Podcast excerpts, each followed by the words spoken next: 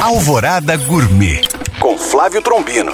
Oferecimento Net Móveis. Vende, aluga, conecta. Olá, meus queridos ouvintes. Já abordei por aqui o assunto sobre ponto das carnes, mas nunca é demais o conhecimento. E definitivamente, o líquido avermelhado que escorre da carne não é sangue. No abate, todo o sangue é drenado. Este líquido se chama mioglobina e tem essa coloração por conter ferro, mineral tão importante na nossa nutrição.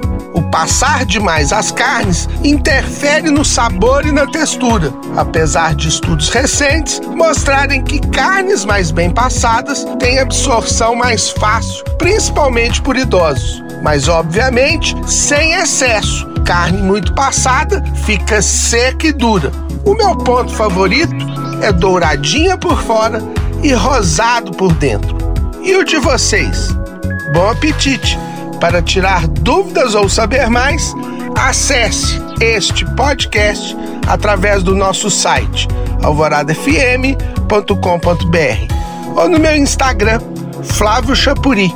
Eu sou o Flávio Trombino para Alvorada FM.